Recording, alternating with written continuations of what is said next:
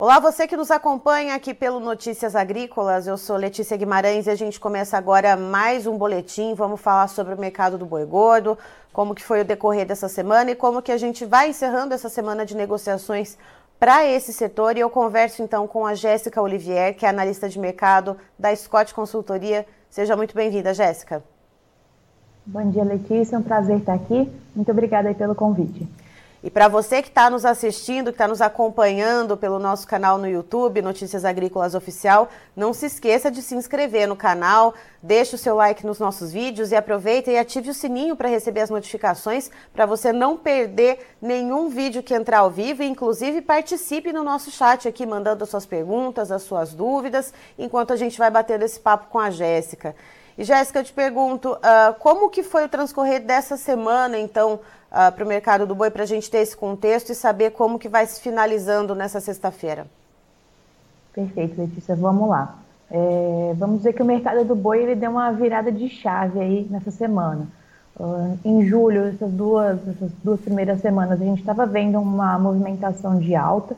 Então, o preço da arroba estava aumentando não só São Paulo, que é a praça balizadora, mas outras praças também estavam seguindo esse mesmo ritmo, porque o preço ofertado não estava sendo bom para o pecuarista, ele não estava querendo liberar seu gado pelo preço que estava sendo ofertado pela arroba e segurou aí com um poderzinho de negociação. Frente a isso, a indústria frigorífica viu a sua escala de abate dar uma encurtada, viu uma necessidade aí de compra maior nessas últimas duas semanas e foi ofertando mais por essa arroba. Com isso, o pecuarista foi entregando esse gado, foi é, preenchendo as escalas de abate da indústria. E o que, que a gente viu essa semana? Essas escalas de abate é, alongaram bastante, tomando São Paulo como, referência. A gente fecha essa semana com mais ou menos aí 10 dias é, de escala para São Paulo. E isso fez com que a necessidade da indústria perdesse um pouco de força e os preços deram uma afrouxada. Uh, tomando também São Paulo como referência, a cotação do boi China e a cotação do boi comum caiu R$ reais por arroba na quinta-feira, ontem, né, no caso. Então, hoje o boi China está em R$ reais e o boi comum em 245. Então, um recuo aí bem, vamos dizer assim, expressivo. E a gente deve ver essa, essa, esses preços um pouco mais frouxos aí para os próximos dias. Jéssica, é, é, isso que eu ia te perguntar, né? Como que a gente deve ver esse mercado rodando nos próximos dias? A gente deve ver novamente essas oscilações, né? Do pecuarista ali tendo, uh, retendo um pouquinho ali para tentar melhorar os preços, depois liberando uma certa oferta. Essa queda de braço entre frigorífico e pecuarista, ela deve perdurar até quando? É, o que, que a gente deve ver para os próximos dias? Historicamente, a gente tem a saída do gado de primeiro giro de confinamento no, no finalzinho de julho, né? Então, da, na segunda quinzena, vamos dizer assim. Então, isso pode acabar pressionando um pouco mais os preços, porque a oferta vai estar maior. E o que, que acontece diferente do, do capim, né? Cada dia que você mantém o seu boi dentro do confinamento, é uma diária mais paga, é um custo a mais que vai comendo a margem do pecuarista. Então, o interessante é sempre atingir o ponto de abate, já mandar esse gado para o frigorífico. Então, a, o poder do pecuarista em segurar esse animal dentro da fazenda é bem menor.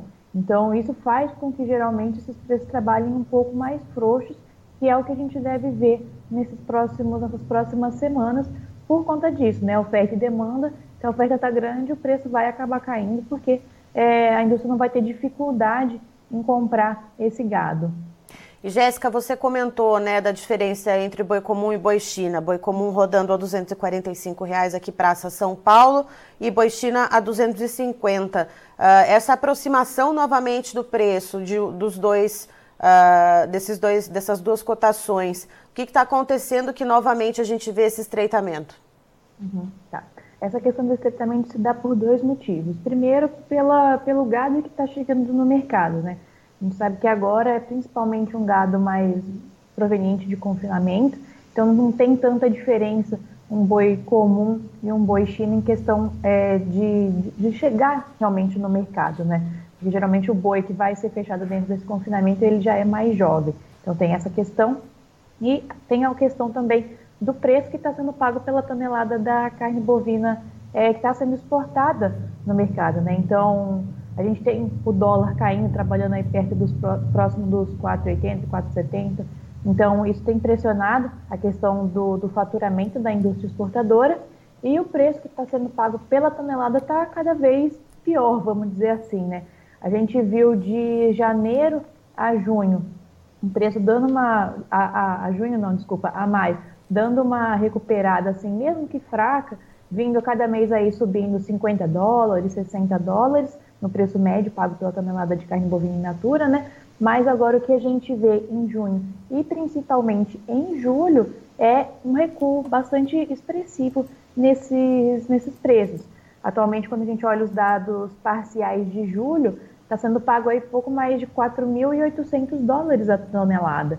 Então, é um recuo frente aos 5 mil que foram pagos é, no mês passado, em média, né? 5 mil, 5.100.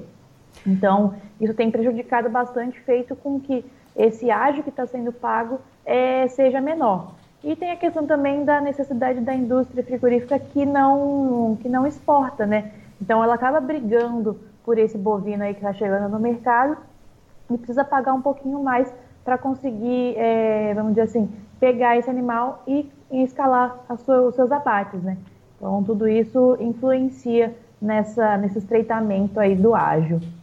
Jéssica, agora para o segundo semestre, né, que a gente já deu o pontapé inicial agora com o mês de julho, o que, que a gente pode esperar tanto para mercado interno quanto para mercado externo? A gente deve ver a China Uh, voltando né, a, a, ter compras um pouco mais substanciais. A gente sabe que aqueles estoques que estavam ali parados né, uh, para entrar na China por causa daquele caso de encefalopatia espongiforme bovina lá em fevereiro, né, agora recentemente, nos últimos, acho que no último mês, se não me engano, uh, esse estoque ele começou a ser liberado para ser internalizado na China.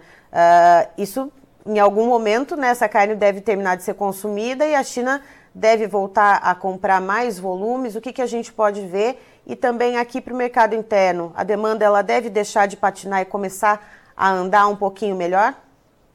Tá. Vamos começar então pelo mercado internacional. Essa questão que você falou da internalização dessa carne que estava parada realmente deve impactar, mas não foi o que a gente viu até o momento. Junho, por exemplo, foi o segundo maior volume é, de compra da China. De tudo que a gente exportou, se não me engano, foi algo em torno de 190 mil toneladas, se não estiver enganada, 70% foi para a China.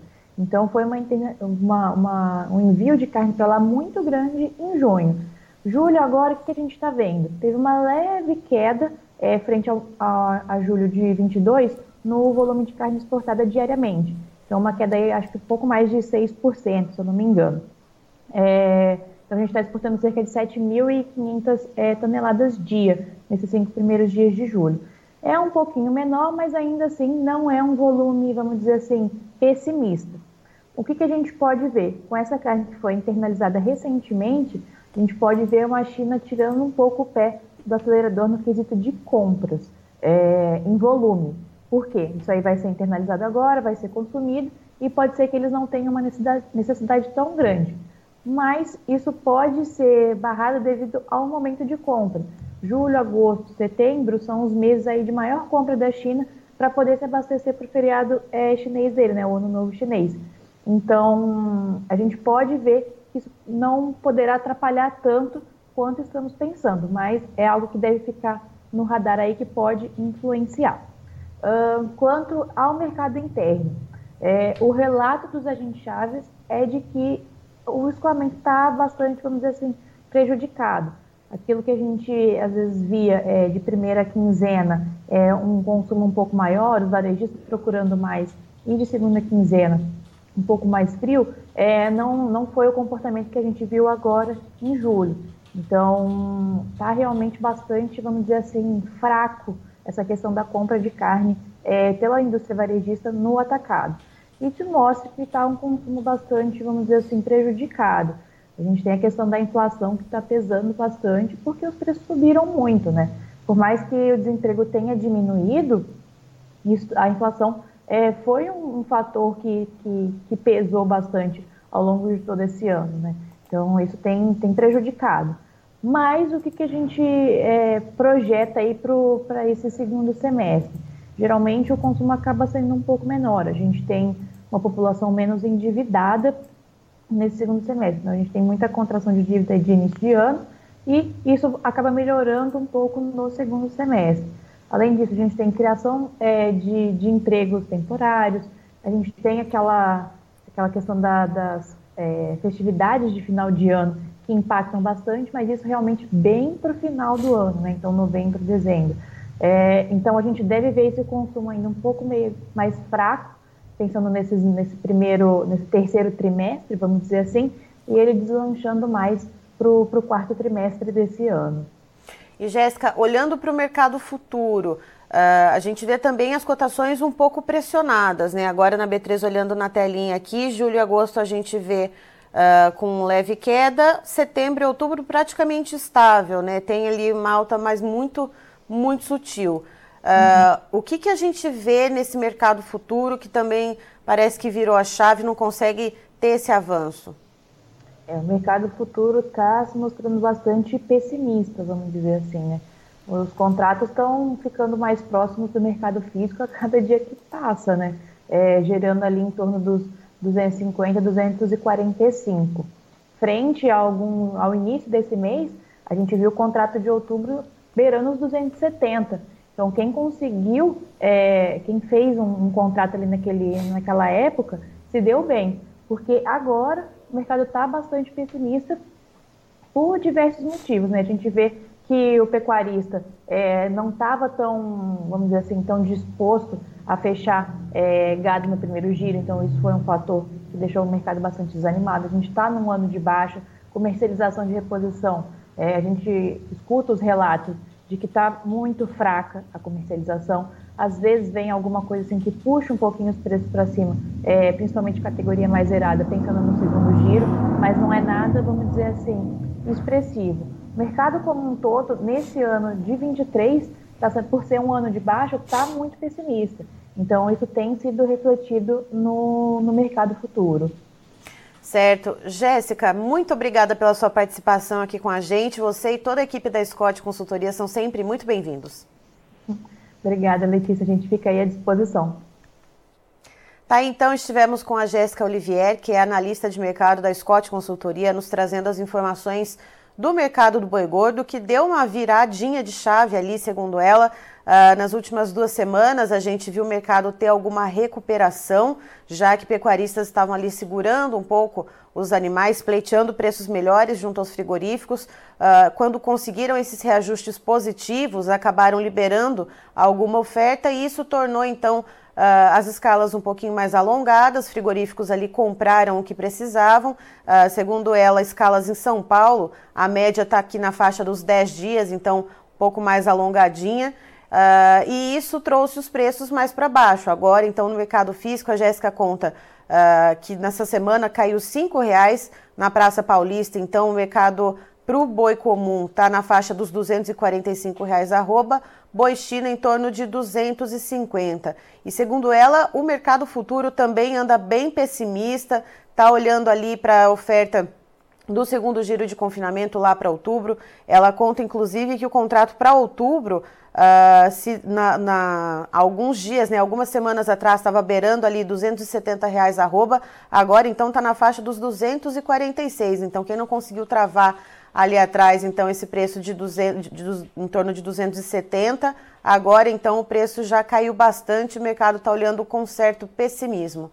Christian, por favor, os preços na tela. Vamos lá, então, agora a referência da B3, a Bolsa Brasileira, que a gente tem para o mercado do boi gordo. Julho agora a gente tem uma queda de 0,58%, valendo R$ 248,50 arroba. Agosto um recuo de 0,20%, com a cotação em 247 reais. Para setembro a gente tem uma levíssima alta de 0,08%, com a arroba bovina cotada em R$ 247,20. E o contrato de outubro, lá como a Jéssica comentou com a gente, né, que a gente tinha a referência de ontem era 246, uh, ah, mas hoje a gente vê pouca diferença, uma alta de 0,04%, cotado então outubro em R$ 248,05 arroba bovina e a referência para o CPEA aqui para o estado de São Paulo Para o boi gordo, tem uma queda de 1,86%, valendo R$ 253,20. Antes de terminar, queria deixar aqui para vocês um recado. Você que nos acompanha aqui no Notícias Agrícolas, o site promove pela terceira edição, então, o concurso A Melhor História de um Agricultor e você então pode votar para eleger as melhores histórias. Nós já temos as cinco histórias finalistas disponíveis no site para que você possa assistir e votar. Esses finalistas foram escolhidos pelos embaixadores desse concurso. Então agora depende da votação de vocês para que a gente consiga eleger as três histórias então vencedoras. Então você é, aponte o seu celular né, para a tela, tem um QR Code, é só você apontar, fazer a leitura então do QR Code para ser direcionado uh, ah, para o site que você já vai poder ver então certinho ali as cinco histórias. Então assista para que você veja qual você se identifica mais, qual que você acha que representa então um pedacinho desse Brasil que produz tanto de norte a sul, de leste a oeste. Uh, ou você pode entrar direto no nosso site, noticiasagricolas.com.br, vai lá no nosso menu especiais, já tem ali, clicando no especiais, a seção Melhor História de Agricultor, você também pode conferir dessa maneira. E aproveitando que estamos falando desse concurso, vamos falar um pouquinho de um dos nossos patrocinadores. Você conhece o Acessa Agro, que é a plataforma de benefícios da Singenta? Nela você acumula pontos quando você compra produtos da marca e são mais de 3 mil itens. Então vá agora ao acessaagro.com.br e conheça. Se você é agro, acessa! Eu termino por aqui, já já tem mais informações para você. Fique ligado!